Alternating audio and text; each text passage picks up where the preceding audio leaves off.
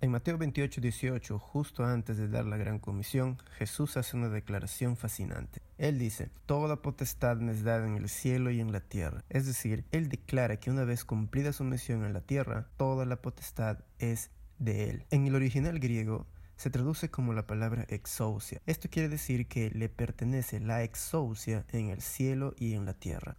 Esta exousia se manifiesta en tres aristas de la vida del discípulo, que son justamente las tres partes de la armadura del cristiano que dependen de la acción humana. La oración, la lectura de la Biblia, el testimonio para atraer personas a Cristo. En los próximos tres episodios hablaremos de la fascinante exousia de Cristo manifestada en estas tres actividades que todo discípulo puede y debe hacer. Juan vino a preparar al mundo para el próximo nivel, la llegada de Jesús. Y Dios nos ha prometido que tú ayudarás a preparar el mundo para la segunda venida de Jesús. Necesitamos un ejército de siervos que convenzan al mundo. Una generación gozosa, aunque sufra, porque el gozo de Jehová es tu fortaleza. En Lucas 11 del 1 al 13 encontramos una reseña de la primera manifestación de la exousia de Cristo. Si leemos atentamente podremos identificar tres puntos a valorar en esta porción del Evangelio de Lucas. El primero es, Cristo tenía una forma especial de orar. Ni siquiera los discípulos del Bautista lo habían experimentado de esa manera. Existía una conexión especial entre Jesús y su Padre. Cuando ellos lo vieron orar, quedaron impactados por su manera y su estilo, a tal punto de tener la necesidad de aprender a hacerlo como él lo hacía. Este deseo era genuino, y Jesús lo sabía, así que no se negó a enseñarles cómo es que él oraba. Hoy mismo, si tú tienes problemas en cómo orar, Tranquilo, Cristo puede enseñarte a hacerlo, por eso estás aquí. El punto número dos es, el ejemplo de la oración que Cristo expone a los discípulos engloba cinco fases que todo cristiano debe conocer. El primero es Padre nuestro. El Padre nuestro significa que todos somos hijos de Dios. Y esto es clave porque nos reconoceremos a todos como nuestros hermanos, en especial hoy que el tema de la inclusividad está tan de moda. Entonces haz una pausa para imaginar lo genial que es ser el hijo del ser más poderoso del universo. Y sí, también es importante que imagines que todas las personas que te rodean son tus hermanos. ¿Vieron qué interesante? La segunda fase tiene que ver con santificado sea tu nombre implica que Dios es un Dios santo, es decir, es un ser que existe en una dimensión especial, una dimensión elevada. Él no es como nosotros. Es justamente las manifestaciones de esa diferencia, santidad, que se involucran en el proceso de creación, sustentación y salvación en el caso de los que hemos pecado. Un Dios así parece algo lejano, ¿no? Pero espera, la próxima fase dice, venga a nosotros tu reino y hágase tu voluntad en el cielo, así como en la tierra. Dios, siendo un ser santo, especial, elige voluntariamente que sus criaturas participen de su reino, de su creación, de su administración, de sustentación de vida. ¿Cómo así? Sencillo, el cielo no está lleno solamente de Dios, sino que también habitan allí los ángeles y algunos seres de los mundos no caídos. Revisa Job 1.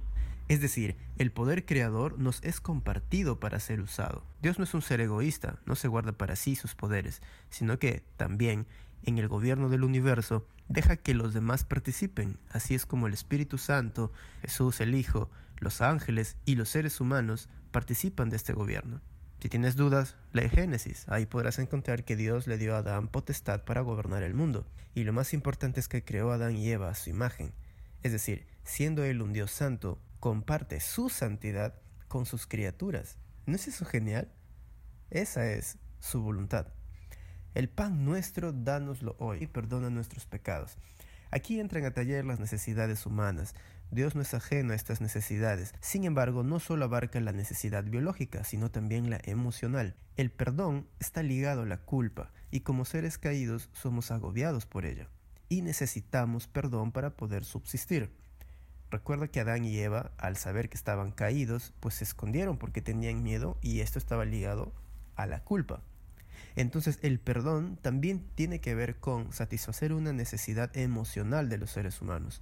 Dios no ignora esta arista de nuestra existencia, así que Él nos da este perdón y nos invita a participar de el perdón con nuestros semejantes. La última fase es no nos dejes caer en tentación y líbranos del mal. Aquí Cristo define que las tentaciones existirán en la tierra, no estamos fuera de ese alcance, pero Dios tiene el poder para no dejarnos caer cuando la tentación llegue. Líbranos del mal o del maligno quiere decir que la causa de todas estas tentaciones y del mal no es Dios, sino su enemigo, y le pedimos a Dios que lo aleje de nosotros. En este acto rechazamos al diablo y nos sostenemos del brazo protector de nuestro Padre, reconociendo que por nosotros mismos no podríamos resistir al mal y a la tentación. La última arista es muy ilustrativa, con parábolas. Como era de costumbre, Cristo enseña que el acto de orar no se debe tomar como un recital de palabras, sino que implica una relación entre ambos lados de la comunicación. Él dice que la oración es semejante a la relación entre dos amigos íntimos, tan íntimos que uno le va a buscar al otro a la medianoche.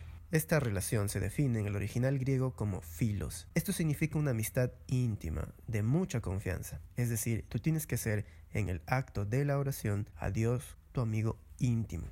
¡Cuánta verdad! La oración es un acto de confianza entre tú y tu Padre, como si Él fuese tu amigo, como alguien que entiende quién eres, que conoce tus puntos débiles y cada uno de tus secretos, y no te los enrostra en la cara para verte fatal, sino que te da espacio para que tú los reconozcas por ti mismo, los confieses y le abraces, sabiendo que Él es lento para la ira y grande en misericordia. Partiendo de eso podrás pedirle lo que necesitas, sin ánimo de robar y aprovecharte de Él, porque es tu amigo. Y si le haces una promesa, pues la tomas en serio y no lo defraudas. Piénsalo bien, ¿no es genial saber que Dios es nuestro filo amigo y que podemos tocarle la puerta a medianoche y saber que nos abrirá? ¿No es genial? Bueno, finalmente es necesario reconocer que la comunicación es el oxígeno que respiran las relaciones. Nadie sostiene una relación sin comunicación. El oxígeno mantiene con vida al ser humano y la comunicación mantiene con vida a las relaciones. Por lo tanto, si tú consideras tu relación con Dios importante, la comunicación es vital. La hermana Juárez dice lo siguiente, aunque estemos rodeados de una atmósfera corrompida y manchada, no necesitamos respirar sus miasmas, antes bien podemos vivir en la atmósfera limpia del cielo. ¿No es genial saber que, aunque vivamos en un mundo contaminado, podemos alzar la cabeza y respirar la atmósfera del cielo? Es genial. Bueno, en eso consiste la oración, en respirar la atmósfera del cielo. Así que si no sabías cómo orar, es simple. Ve a tu cuarto, cierra la puerta, cierra los ojos y dile, hola. No nos habíamos presentado, pero quisiera empezar contándote quién soy, para que me conozcas. Y quería preguntarte si quieres ser mi amigo.